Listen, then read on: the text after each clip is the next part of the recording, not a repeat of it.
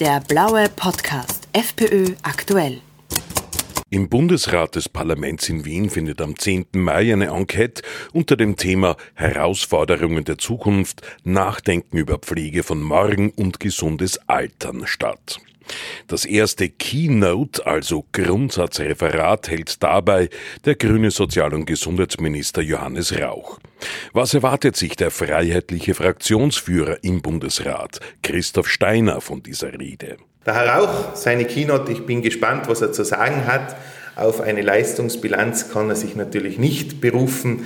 Jetzt hat man den dritten Gesundheitsminister in dieser ähm, schwarz-grünen, mehr schlecht als recht Regierung, um ein schönes Wort zu, zu verwenden. Es kommt halt nichts. Gell? Und wenn man mit dem Herrn Rauch dann auch diskutiert, ich bin ja auch der Ausschussobmann im Gesundheitsausschuss im Bundesrat und das ist schwierig. Da kommt auch nichts zurück. Ähm, es ist, als ob es ihnen kein Anliegen wäre. Und das, man spürt es ja, man hat ja ein Gefühl, nicht? was ist ihnen wichtig? Ihnen ist wichtig eine Drag Queen in die Schulen, ihnen ist wichtig eine Regenbogen vorne im Ministerbüro. Aber wichtig für die Leute da draußen ist nicht, ob der Minister eine Regenbogen vorne im Büro hat, sondern ob die Angehörigen ordentlich gepflegt und versorgt werden. Und das ist von mir ein Herzensanliegen, aus familiären Gründen, aus beruflichen Gründen. Denn im Hauptberuf ist der Freiheitliche Bundesrat Steiner als Physiotherapeut auch im Pflegebereich tätig und hat da aufgrund des derzeitigen Pflegenotstandes in Österreich schon so einiges erlebt. In meinem Beruf, da speziell oft bei den Hausbesuche, wo ich natürlich hinfahre, um schwer mobilisierbare Personen zu betreuen, diese wieder in die Mobilisierung zu bekommen, damit sie eben wieder selbstständig gehen lernen. Und eines der wichtigsten Sachen, die dann natürlich für einen älteren Menschen wichtig sind, damit er wieder selber aufs WC gehen kann. Und das sind so oft die Hauptgeschichten. Und da kriegt man natürlich einiges mit und ganz ehrlich gesagt, wenn man dann so Sachen hört, vom Nehammer Foto jetzt äh, nach Afrika und will dann afrikanische Pflegekräfte holen.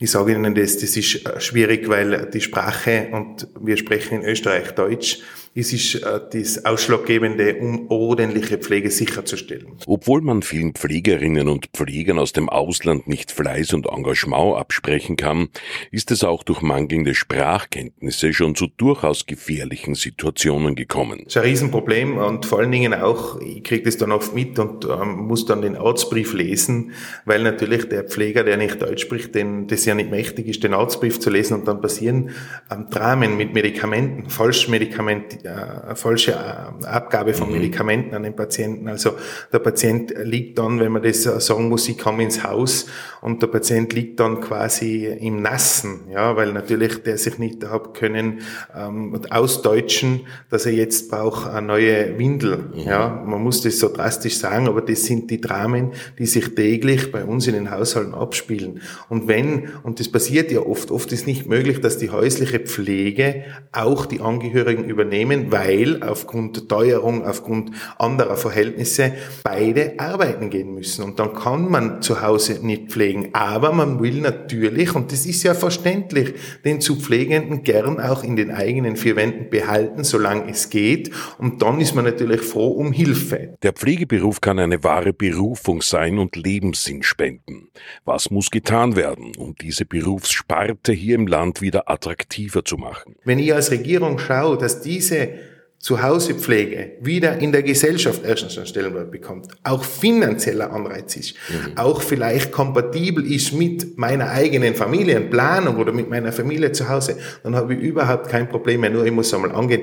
Und das, was ich der Regierung vorwirft, ist, dass es nicht ehrlich angehen, sondern immer nur Showpolitik berein auf Marokko fahren, anstatt im eigenen Land endlich einmal eine ordentliche Pflegeoffensive. Da geht es nicht nur um Zuhausebetreuung, es geht auch um die Betreuung in stationärer Pflege. Alles das sind Baustellen, die nicht angegangen werden und ich verstehe es nicht, warum, denn das muss ja Herzensanliegen sein von einem jeden Österreicher. Wir sind ja unseren Eltern oder Großeltern dankbar, dass die uns das alles aufgebaut haben, wo wir jetzt uns quasi ausruhen können oder von dem wir jetzt profitieren, dann muss ich denen ja, das ist ja meine Pflicht oder meine Verantwortung gegenüber den Personen, ja erst recht eine Wertschätzung entgegenbringen und versuchen, die bestmöglichste Pflege zu Hause oder im Heim oder im Auswärtsbetreut sicherzustellen. Und das machen sie nicht. Leider. Weitere Forderungen von freiheitlicher Seite, um den Pflegeberuf für junge Leute hierzulande attraktiver zu machen, sind die ordentliche Abgeltung der Pflegelehre, flexiblere Arbeitszeiten und Kinderbetreuungsplätze auch direkt am Arbeitsort, also zum Beispiel auch in Alters- und Pflegeheimen. Der blaue Podcast FPÖ aktuell.